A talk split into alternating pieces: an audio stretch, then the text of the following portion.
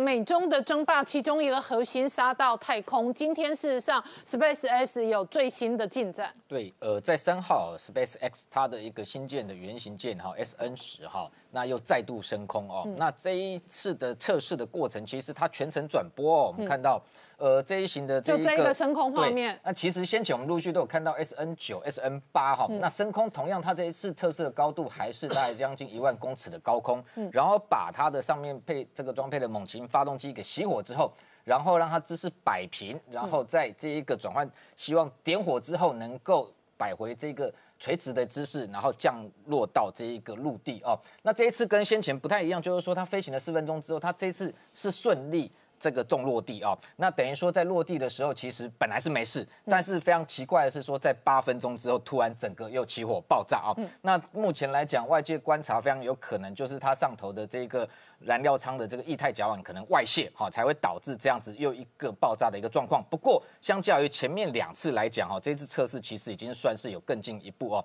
那不过说这样的过程中，其实哦，外界都认为说，哇，Space X 真的很有钱哦，因为。这个新建这个原型舰哈，这样的一艘哈，基本上是六十亿台币哦，所以先前已经。所以这样爆炸就六十亿就没了哈。对啊，六十亿什什么概念？可以买两架 F 三十五战机啊。那过去从先前到现在连续三次哈，等于已经砸毁了六架 S F 三十五战机。那如果用它的马斯克的太空梦真的很烧钱。对，真的很烧钱。每次出去都是钱在烧。不过他钱很多啦，因为这样子你如果用 F 三十五战机比，我会觉得这个很贵。但是你又回到譬如说他 Tesla 的，譬如说你他卖那个 Model X 哦，一一我们一辆就算三两三百三百万起跳来讲哈，大概。这样一烧大概可以再卖个两千辆，大概就有了啦。哈，所以你知道它的原型件还很多哎。它后面还有预备哈，这次 S N 十，他最后只有对这个这次的试射，他还是肯定他团队哈认为说有进展有成功，那只有跟这 S N 十说你一路好走哈，好像没什么感觉哈。为什么？因为后面还有 S N 十一十二，到现在到 S N 十五都已经开始在组建，那目前规划至少会有到 S N 十九哦，那所以他的一个未来目标，他说他希望看到满天都是新舰在飞，那有多少的数量哈？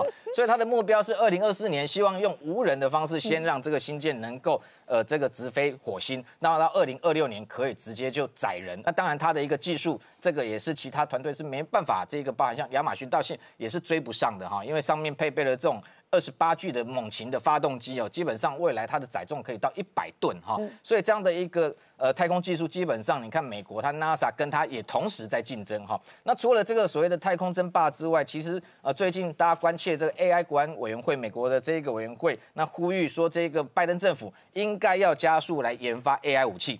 那回到所谓的高科技这个晶片或 AI 武器的一个争霸战来讲啊，那当然因为中国的这个军事的威胁逐步的扩大，所以这一个委员会刚刚前面也有讲说这个。呃，整个七百多页的报告里头谈的非常多，但是在军事的部分，大概分几个层次。第一个就是呃，要先防堵中国的窃密哦。那我们先前谈到说，陆续逮捕中国的间谍，那主要是要这个阻断中国，他企图在二零三零年哈，透过 AI 要称霸全球啊。那中国的这个 AI 技术现在来讲，当然美方对它的评估呃也不敢小觑，认为说它未来非常有可能透过 AI 技术的研发，强化它无人机的一个性能，而这些无人机。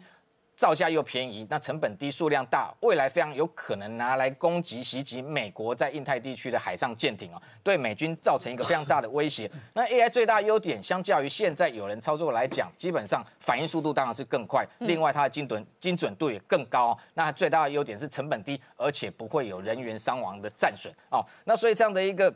AI 技术，美国也不是现在才开发，美军过去其实陆陆续续非常多的一个武器装备都已经慢慢先无人舰、无人机的部分都纳入 AI 系统的一个转换啊。那呃，我们先从海军的部分，海上的兵力来讲，其实哦，它的海猎人号其实从先前呃三四年前就开始在做海上测试，那主要是用一个无人反潜舰的一个概念，然后同时在希望透过这样的无人舰能够进行水下的一个目标侦测。不过先前还是有人在操控，但是现呃未来可能 AI 技术纳入之后，它应该就可以自动回避，甚至不排除未来能够对所谓的海上目标进行主动攻击。那同时空中的部分还有这个空中博格的部分，其实空战的部分更加的精彩。嗯，那这一个复杂的空战其实比海上更加的复杂。那现在其实美国的 DAPA 已经跟九支的这个国防承包商已经合作之后。双方已经进过进行过对决。那首度来讲，AI 技术是以五比零的这个空战的一个优势领先，那击败了有人操作的 F 十六飞官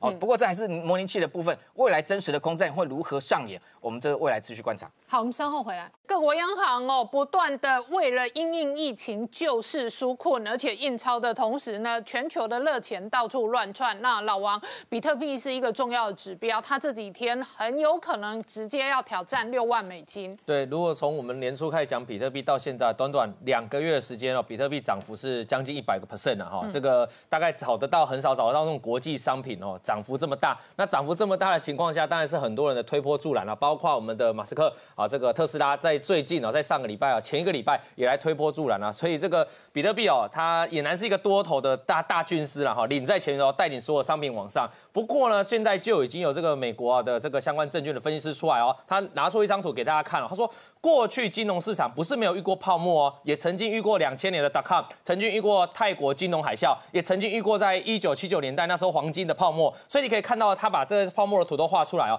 唯独这一次比特币的泡沫啊，这过去那些黄金啊，或是泰国股市的泡沫，或者是很多 dot com 的泡沫，涨幅大概就是一百 percent 以下。这一次的比特币哦，这涨幅的泡沫是吓死人的高啊，甚至来到一千个 percent 啊。他说这是全球是前所未有，所以他认为哦，美国有一些有一派的分析师已经认为。它就是最后的泡沫之母啦，就是说这一波哦，从二零零八年来的最后的龙井哦，大概就要结束在这个时候了啦。对，好，老王，我们来看一下你刚刚讲的这张图，你的意思是说，美国的分析师认为九零年代日本泡沫，对，因为日本觉得可以去买美国了。对，九七年亚洲金融风暴，那确实也烧到这一个呃，至少东北亚，比方说韩国那个时候重创嘛。是，好，再来。两千年科技泡沫，对，好，那个时候科技股的腰斩哦，确实也带来很大的压力。零八年、零七年二房，然后二房带来金融海啸。好，再来呢？中国，China，好，曾经涨到六千多点。对，因为那个零八年的这个北京奥运之后，有一波资金行情。对，好，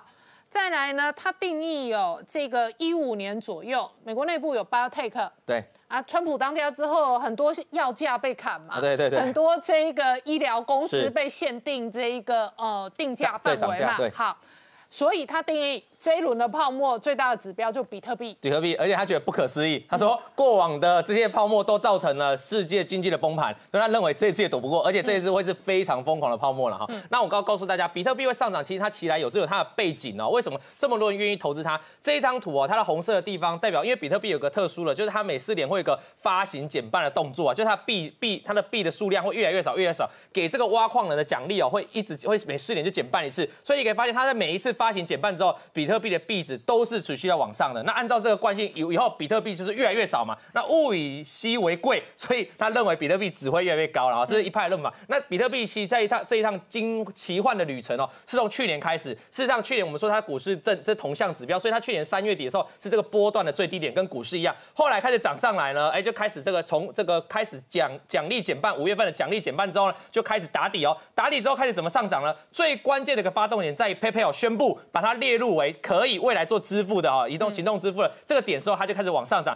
之后就开始看到很多人在推特上面开始推啊，然后开始很多机构开始列入，像马斯达呃万斯达也开始列入这个相关可以支付了，所以再到特斯拉最近的推波助涌，形成了这一波的大涨了哈。那我们刚才讲一直提到特斯拉，为什么要讲特斯拉？因为马斯克在推特上提到很多，而且最近他发了一则推文，他说。我是支持比特币，但我觉得涨太多了。可是他讲这话，哎，没，哎，居然没跌哦，因为代表可能市场上的共识太强大了。到底为什么特斯拉这个为什么要投资这个啊比特币啊？你可以看这一张图了哈。我们可以，我们要给大家一个具体的、具体的一个数字来看哦。我把它统计下来，过去去过去一整年了，二零二零特斯拉四个季度的获利哦，我们从 Q one 到 Q four 都把它列出来。你可以记得整体加起来哦，去年一整年特斯拉大概赚七亿多的美金呐哈。那刚光光投资，他二月上旬投资比特币啊，到现在还没二月底哦。他投资赚的钱已经来到十亿美元净利哦，所以操作比特币比卖车好赚，卖车好赚。他这卖一整年，他只要投资一个月就只有十亿美元啊！所以你看这个长条图，真的很讽刺一件事情啊。这个跟老王做股票比来露营好赚一样。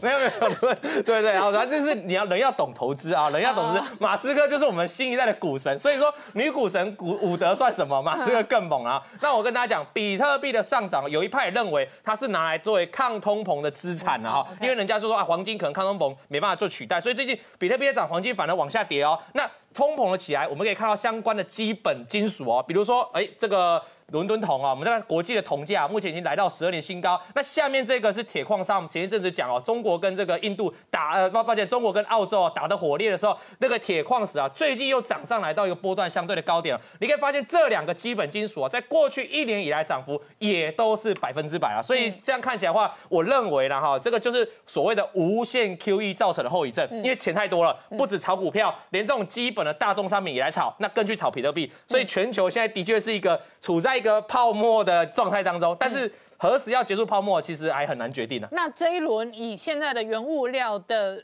发展来看，确实是有可能。带来原物料跟这一个呃成本推动的通膨，对，因为这包含台湾的这一些记忆体跟你说要涨价，导线价说要涨价，代工说要涨价，被动元件说要涨价，然后什么封装测试通通都要涨价，然后他就跟你说，哎，我的原料在涨价呢。对，我们知道铜是很多工业之母嘛，很多 PCB 这个我们印刷电路板都必须用到铜嘛，那铜涨价，这印刷电路板需要涨价，涨价会就反映到终端的零售市场。那如果是铁矿又有跟钢铁又相关，基础建设也会。涨价，所以的确是未来大家要勒紧裤带迎接一波通膨了。那老王刚讲到说。这个全球央行不断的印钞票哦，可能带来一轮通货膨胀的压力。所以过去哦，美国前财政部长哦，桑莫斯他就认为，世上费的可能会升息。对，桑莫斯他就提出来啊，他认为哦，他实在是很反对一直印钞票去救这个经济啊。大家注意，他是民主党的哈，他告诉大家说，我认为费德未来有可能会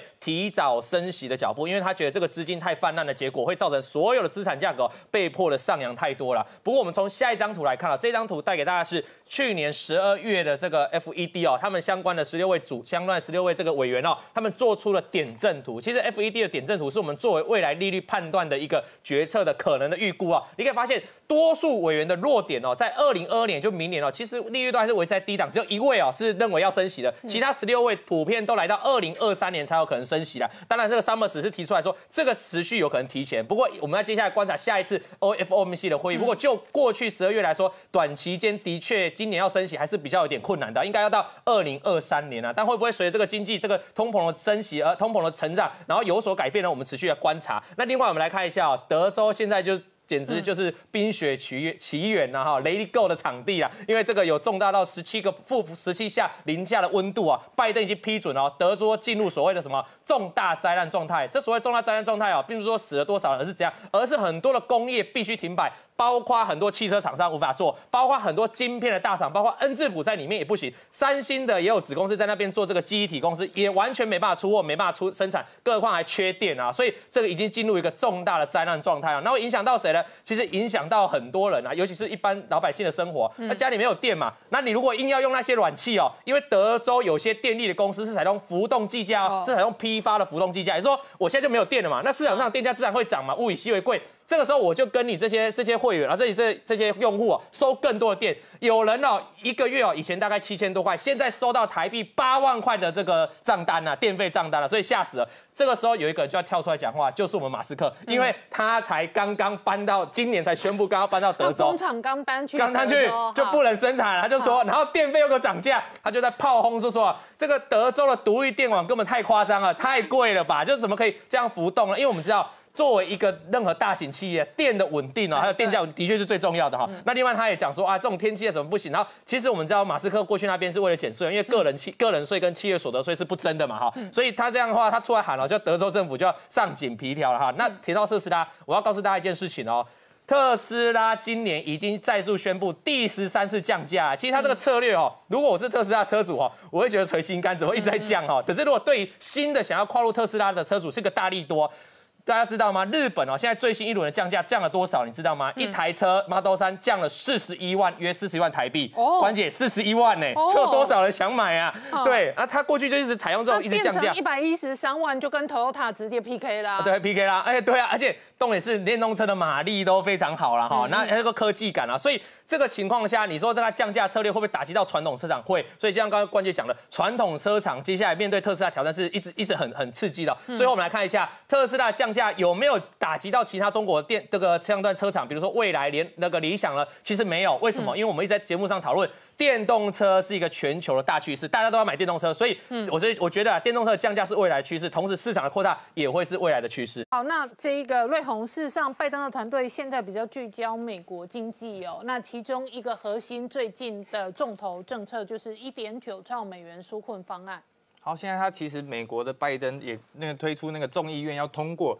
一点九兆美元的这个纾困案，那其实这个纾困案对市场来说，本来就是一个等待很久的牛肉计划，因为这个金额呢，比之前共和党预期的还高出两倍以上。那接下来这个法案其实到了参议院之后，民主党也利用这个预算协调的这个程序，不需要共和党任何一个人支持，它就有可能通过。嗯，所以现在这个热钱计划，我们预期哈。几乎是准备流向到这个市场。那在这个市讲完之后，我们又拉回到这个原物料市场，震荡也是非常的大。因为大家可以看到德国这个大德州这个大学的问题，我们看到它的管线都结冻了。然后目前的那个有人说他家里养的鱼缸也都结冰了，等等之类。所以这个炼油厂还有像是一些塑化原料的厂，其实生产都开始出问题，而且这个问题非常大，导致现在原物料的缺货。发生一个恐慌性的缺货非常严重，所以这个预期涨价心理也推升了所谓的国际的油价以及塑化价格。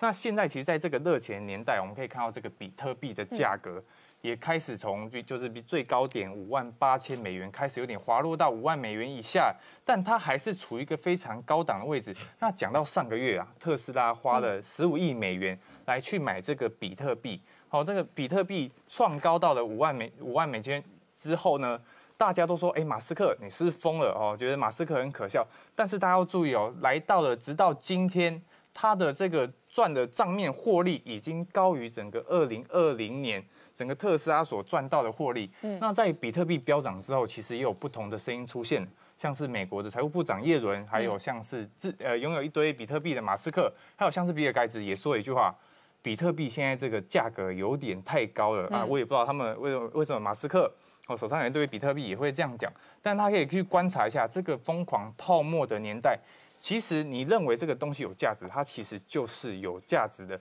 那只要泡沫还没有破掉，它就还不是一个泡沫。所以现在就看谁愿意去参与这个泡沫。然后像是另外一派声音，就像是郭文贵哦，郭文贵之前郭文贵喊一百万哦，对啊，去年底哎，去年底的时候，他是非常去严厉的批评这个比特币，说它是垃圾。那现在哦，风向马上转了，他说这个比特币有可能是中国洗钱哦，是最大上涨主因。他看多少？比特币看一百万美元。所以在这个疯狂的年代，我认为最完美的诠释。就是美国现在女版巴菲特 K C 物嘛，人称什么木头姐？那木头姐这个旗下的 Ark Investor 基金，其实它的重要的关键就是它只投资未来的科技，跟其他的基金有点不一样。那它在二零一五年跟二零一六年的时候，其实在特斯拉最谷底的时候，它不断的去投资特斯拉。之前在二零一八年有说特斯拉要倒了嘛，特斯拉的现金不够。它还是持续的重仓加码特斯拉，到了它第一水位的仓位，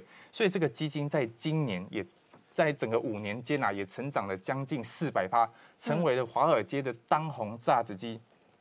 那我们来看，在这么多疯狂事情之后。大家不要忘记，如果你觉得比特币是泡沫，哈，特斯拉是泡沫，我觉得这一切都不重要。大家还是要注意市场下一个动向，就是所谓的电动车。我们看到现在不管是苹果、玉龙，还有像是红海，都极力的要切入这个电动车的领域。但是我觉得最有趣的是小米，哦，小米也要切入这个电动车领域，而且是雷军亲自带领所整个团队去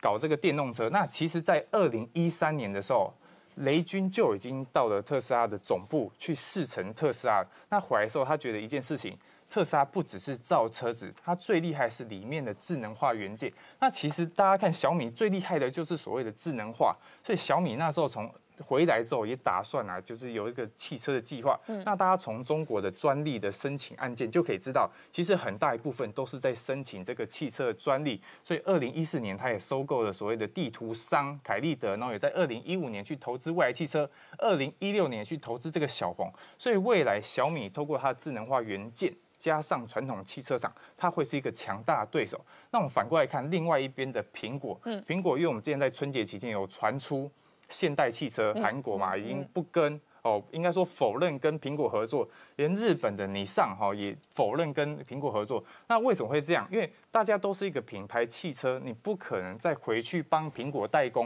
因为苹果电动车一定挂谁的品牌，一定是挂苹果，所以他们也不愿意成为汽车界的红海。那很多人会想说，那有没有可能回头找台湾的红海？嗯，我觉得也不太可能，因为你回来找红海，红海又不是一个造车厂，你两个没有经验的人一起去造车，好像也没有特别有意义。所以我认为苹果的最后一步一定是去并购所谓现有的车厂来去做这个并购一个比较。小的车厂。对，没错。嗯而且这一个是从拜登事实上在美国内部除了推广大的基础建设之外，有两个核心哦，是加快加大脚步哦，这一个力挺，其中一个是晶片，还有一个是电动车。没错，实际上在拜登这个新的命令里面有，除了这个半导体之外，就是电动车的这个大电池。那事实上我们都知道说，在这个美国，尤其是拜登前一阵子签署的这个命令里面，也说未来的几年的时间里面，美国的公务车要采购成为这个电动车。所以他在推这个电动车可以说是不遗余力。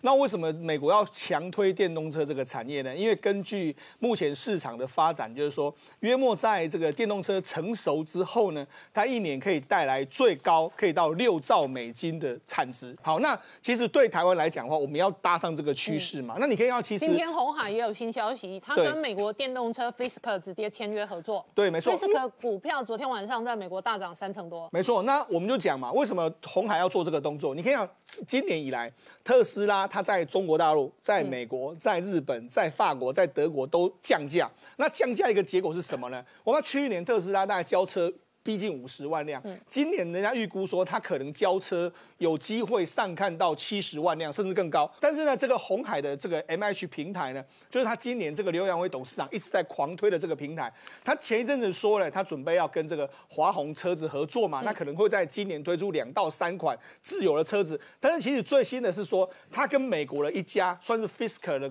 这个电动车公司呢，互相的合作。那这个合作呢，他们就未来可能进行一个所谓策略联盟的这个方式。那他预计呢，到二零二三年呢，帮他生产呢这个他的电动车。那因为他之前已经推出了第一款的电动车，那后来的第二款电动车是可能就大部分是由红海来帮他代工。那因为这样子的关系，昨天晚上的 Fisker 的股价呢大涨了三十八点六趴。那为什么这个对他对红海或是对 Fisker 来说很重要呢？实际上，这个 Fisker 这个公司呢，它不是新的公司，它其实在两千零七年就成立了。它当初成立的时候是跟特斯拉是并驾齐驱的，但是为什么它没办法这个发展的像特斯拉一样好呢？因为特斯拉当时早年是在台湾，所以它在台湾林口或者在台湾的供应链，它找了很多台湾的供应链，甚至在早期电池发展不顺的时候，它找的是日本的供应链，所以它也是很充分的利用所谓的。外面的代工伙伴帮他茁壮起来，但是这个 Fisker 呢，它其实大部分的发展重镇都在美国，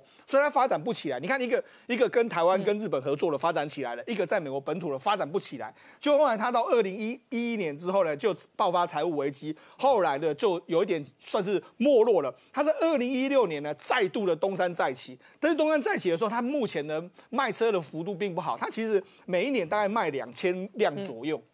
它其实规模比较小，那规模小的原因是在什么地方呢？其实它可以号称说它可以比特斯拉更更加便宜一些些，但是因为它的量产能力不足嘛，所以那你最最好要量产能力不足的时候，你要提升这个，当然就找台湾嘛。那台湾的红海的话，M H 也乐乐意跟他代工，所以两个就一拍即合。所以 M H 这样进度很快，对。现在才二月份是，M H 本来号称将来要帮 Apple 打造 Apple Car，是。但是今天告诉你，我先跟 Fisker 出货，对对，其实这个有好处就是说，除了当然这个红海是多管齐下嘛，一个是 M H 平台自己有车子要推，另外一个是代工，因为 Fisker 的代工，它的产品的品质，呃，美国的预估是说它跟特斯拉其实是不相上下。那如果你假设哦，如果红海到时候 M H 证明它可以帮 Fisker 代工的时候，那未来苹果的车我可不可以代工？所以我觉得这个反而是变成台湾一个非常重要的一个可能可以发展的这个地方。除了这个地方，我们可以看到这个电视墙上面呢还有另外一家叫 Lucy，嗯那 Lucy 其实它也被人家号称说是特斯拉杀手。嗯为什么？其实它这个这个公司呢，它在前一阵子呢，在美国用那种借壳上市的方式已经上市了。那因为它透过所谓资本市场募集了大量的资金，嗯那你要站在这过去这两年里面，它生产的约莫是八点五万辆的这个车子。嗯那有些人就说，其实它才有可能是真正特斯拉的杀手，因为它整个的。从车子的外观，然后它的续航力，或者它整个的这个电控的电脑，它其实跟这个特斯拉是不相上下。所以你看，其实它外观看起来非常漂亮，对，非常有未来感跟现代感。是，所以你就知道说，为什么它会被称为叫特斯拉杀手嘛？那好，那我们讲到说，这是美国的发展，美国有几个轻创品牌，Fisker 跟 Lucy，还有美国的这个特斯拉之外，德国也是一样。你看德国最近的 BMW 啊，BMW 的这个总裁他直接跟特斯拉呛下，他说你你休想在未来的这个电动车里面还有这么大高的市占率。所以你看，其实电动车的市场才刚始刚开始要爆发。那为什么拜登这么重视？因为这的确是未来各国都要抢进的一个庞大商机。拜登今天签署行政命令，要处理的是全球晶片大缺货潮。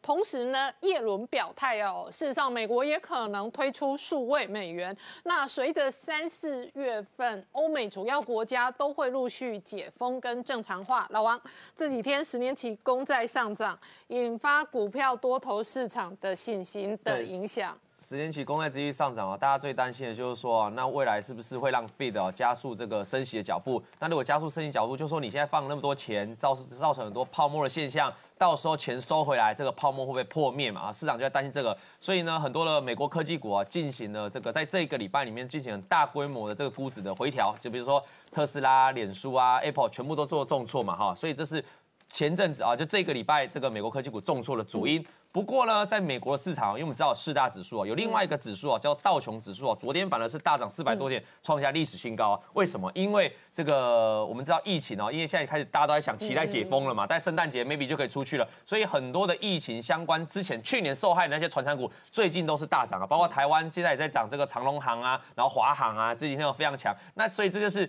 今现在的美国股市跟去年不太一样，去年就是科技股在领涨，那些船产股因为受到疫情很很凄惨，可是最近这一个礼拜来，美国股市反而是。那些传产股又因为疫情呢即将要解封了，出来出现大涨，但是科技股呢反而说重挫，所以你可以看到 S N B 五百指数啊，哎也是重也是这个没有过高。大家会想问哦，S N B 五百指数应该跟道琼比较联动，为什么它没办法过高？我要跟大家讲，因为它前一阵子做一件事情，它把特斯拉列到它成分股，所以它变成说特斯拉最近的重挫也把它拖下水了，所以它还是有跟着跌到了。那但跌最惨的就是我们这所谓的纳斯达，因为纳斯达就有这个特斯拉，然后很多。Apple、Facebook 啊，所以你可以看到，刚才道琼指数创新高哦，那这个纳斯达克跟我们的费半费城半导体指数，也就相关的晶片股啊，哎，反而都还在一个重挫、刚刚反弹的一个格局了哈。所以如果你现在要投资美股的话，你要了解他们现在产业的脉动，科技股是比较弱一点，那你跌的这一波了。当然是我们的特斯拉，你看它特斯拉跌这么多啊！我画的那个蓝线的部分哦，是代表今年元旦年初的位置哦，也就是说它今年其实是没有涨的哦，到目前为止等于就就是上去又下来，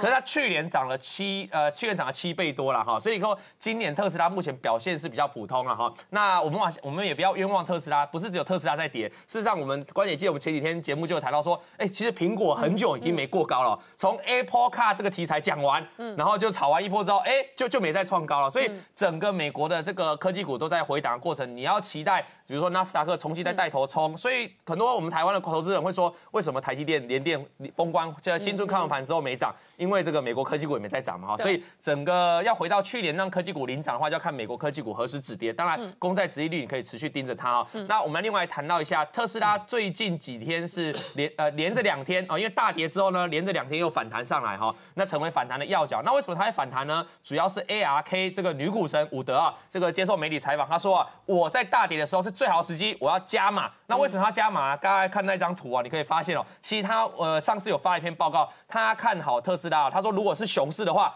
也有一千五百块的价值；如果是牛市的话，要多少？一万五千块。哈，这是他讲的，不是我讲的。很敢讲。对他很敢讲，意思说你现在压哦，你可能赚好几倍、十几倍啊哈。那为什么他要这样讲？为什么他在？这个特斯拉前几天哦大跌的时候跳出来说，我还要再买。很简单，你看这一张图哦，这是 ARK 旗下根本就是特斯拉的超级大主力。就是啊，主力要护盘呐。你可以看到这几大这个它持股的持股持仓第一名哦，将近十个 percent 的都是谁？都是特斯拉。所以特斯拉跌下去，ARK 怎么办？那绩效就难看哦。所以他赶快出来喊啊护盘，这跟台湾很像哈，跌下来主力该出来喊一喊啊，喊一喊还有效哦，真的就拉上去。因为现在市场上。共识嘛，女股神就是伍德，她讲什么话就会像这个马斯克一样有那种集体共识哦。接下来我们来看特斯拉暴跌哦，它跌跌幅我觉得就跌回这个年初的原点而已。可是其他跟着乱涨的哈，这个树倒猢狲散哦，像理想汽车、未来汽车，还有这个小鹏汽车哦，跌幅就很大了，通通都超过二十二个 percent 以上，甚至有的跌到三成了哈。那这个大家就之前跟着涨，人家跌你那就跌更多嘛。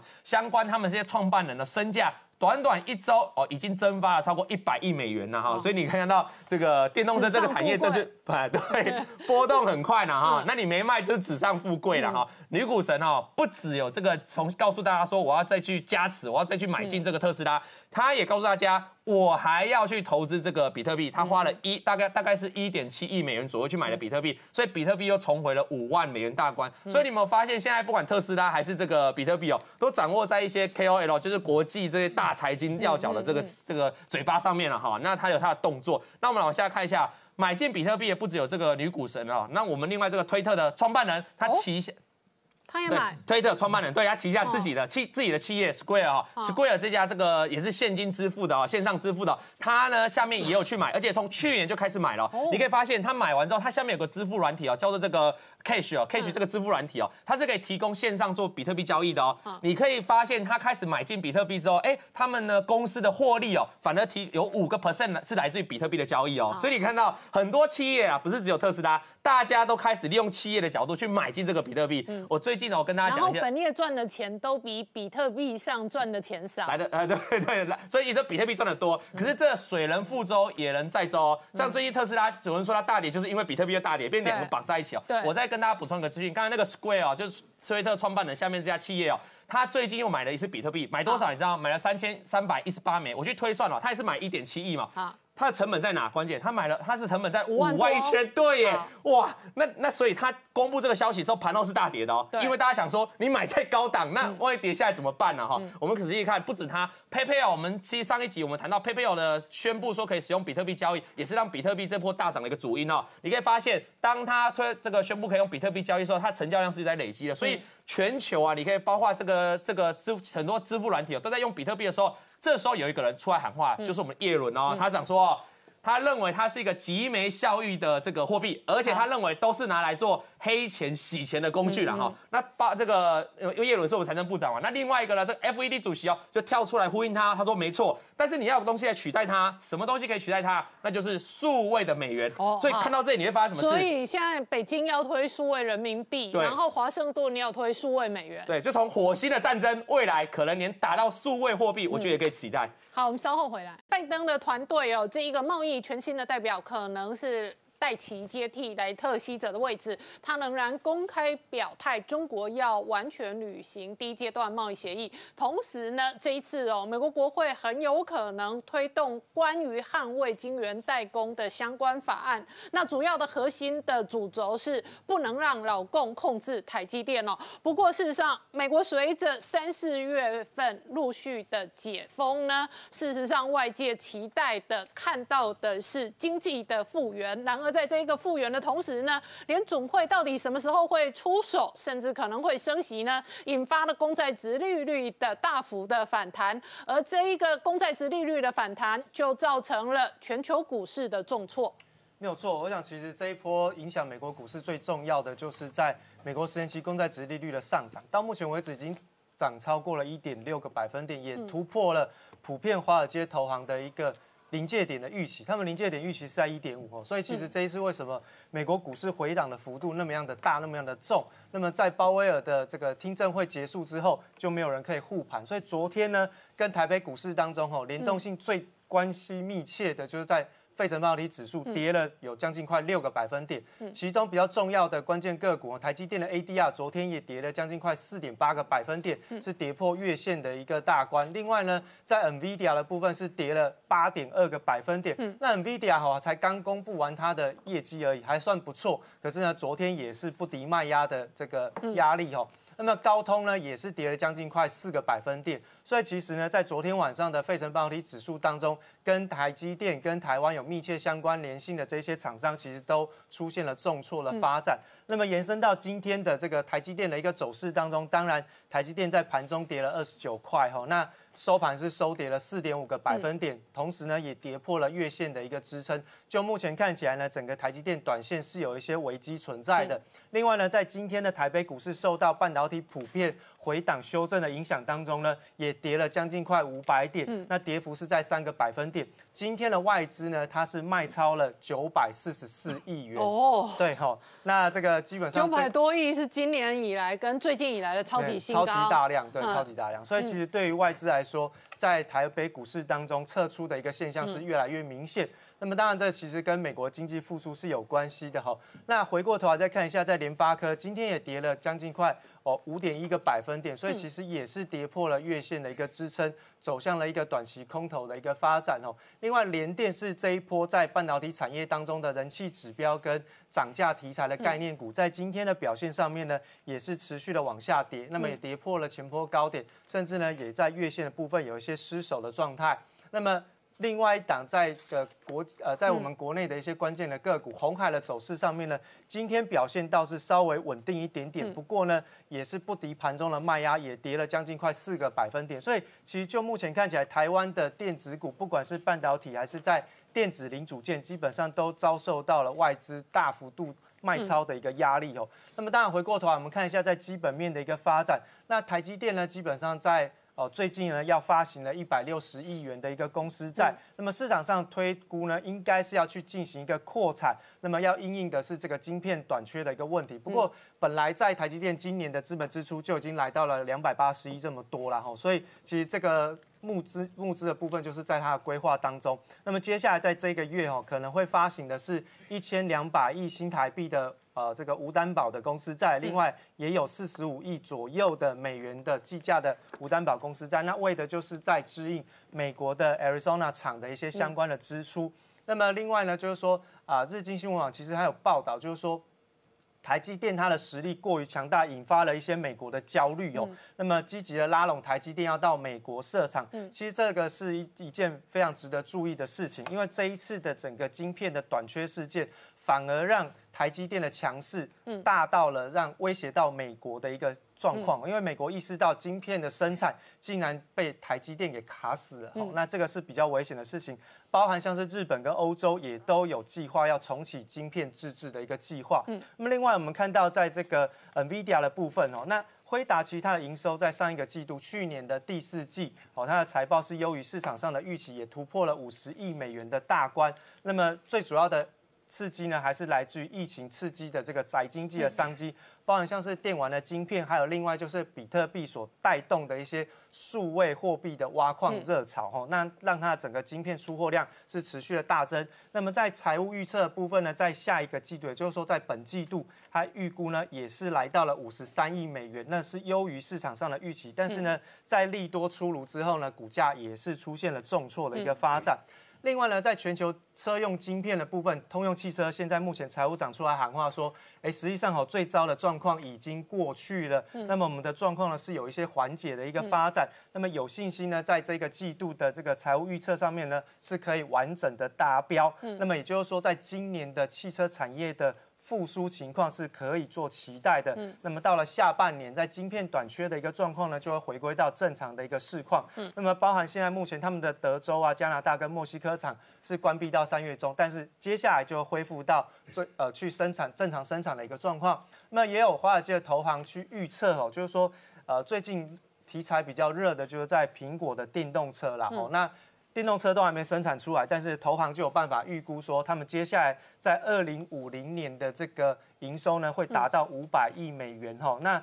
最主要呃，对不起，二二零三零年哈，二零三零年的苹果车营收要达到五百亿美元，而市占率会来到百分之一。当然，这是一个比较理想情况当中的一个模型的推估值。那么就目前看起来，他们认为硬体设计跟软体的一个整合是苹果的强项。那么最主要还是要找到委外代工的一个厂商。不过现在都还没有伙伴能够跟他一起进行合作，所以这个都还是要再持续的观察。另外，在台湾本土的部分，现在。日呃，日本的媒体是比较担心说，我们在这个中南部的这个缺水的现象，有可能会打乱掉我们在这个半导体产业的一些相关的产能，包括面板有可能会出现这样的状况。不过呢，台电针对这样的问题，虽然说不评论媒体的看法，不过他也跟大家讲说，要撑六十天以后都没什么太大的问题。我们也知道台积电其实一直在。这个回收的效能的部分，水的回收效能部分是高达八成以上，所以基本上是缺水的问题，大概这一个季度是没有什么太大的疑虑哈。嗯，那么当然最近在国内的很多的。电子厂也针对于电动车的部分有一些相关的合作计划，包含像是我们看到台达电跟光宝科也启动了一些并购的方案。那么最主要的原因还是来自于相关的资源性的一个整合，希望能够把最好的资源都留在集团当中。那么台达电本来就是国内发展绿能一些一个比较重要的厂商，所以这一次的。跟电子零组件厂商的一个整合，就值得我们未来在电动车的领域当中去进行关注哈。那么另外呢，在缺货潮的部分呢，反而从一路的从晶片涨到了这个微控制器，就是 MCU 的部分。那么在之前我们在 MCU 也是跟着全面涨价，没错哦，这个基本上跟这个半导体或者是电子零组件有关的零组件，在过去的涨价风当中，其实基本上都有跟到，甚至在这个微控制器的部分哦。之前在德州的暴风雪当中，其实也受到了产能的影响，所以未来的调整价格应该是有持续调整的空间。嗯，那么最后我们看到，在这个伺服器的低润哦，低润其实除了在也要涨价，也要涨价，好，也要涨价。那哇，所以整个电子业快要万物齐涨。对，基本上所有的零组件你看到都会涨哦。那低润部分过去本来都是只有局限在消费性电子产业，但是现在找到新的天空。我们之前有提到在。汽车的部分，低润也要进去。伺服器现在低润早就已经进去。那现在呢，在供应链全面的供需失衡的过程当中，第二季的合约价是会持续的上涨。所以其实国内的哦低润厂商是有机会持续的受惠。那我们看到在中国的一些相关的半导体的计划，在中芯的十二寸厂的部分，他们在去年年底就已经有这个计划，那开始进行动工。第一期的部分是预计要投入三百二十亿的新台币。吼，那总体来说，这个叫做中心的精城计划，总投资是达到了四百九十七亿的人民币。嗯，那么这个第一阶段呢，投资了三百二十亿之后呢，预计呢是二十四万平方公尺的一个厂区。那么预计二零二四年要完工。嗯，那完工之后，每一个月会有十万片的十二寸晶圆的产能。那么不过呢，它也要来到二零二四年之后才有办法在。跟世界上的一些晶圆厂去做批底，所以其实所以中芯这个时间点加大投资，想要扩充产能，可是事实上，呃，半导体厂没有那么容易新建跟营运跟这个顺利哦，量产跟拉高良率，没有错。所以短期内这一个吃紧的状况，可能仍然会维持蛮长一段时间，应该是会维持到蛮长一段时间，因为这一次的整个呃中心的一个进进度，我基本上还是受到美国的一个掣肘了。那二零二四年才能够生产的话，那么其实，在高阶制程基本上，中国大陆是这个寸步难行的。好，我们稍后回来。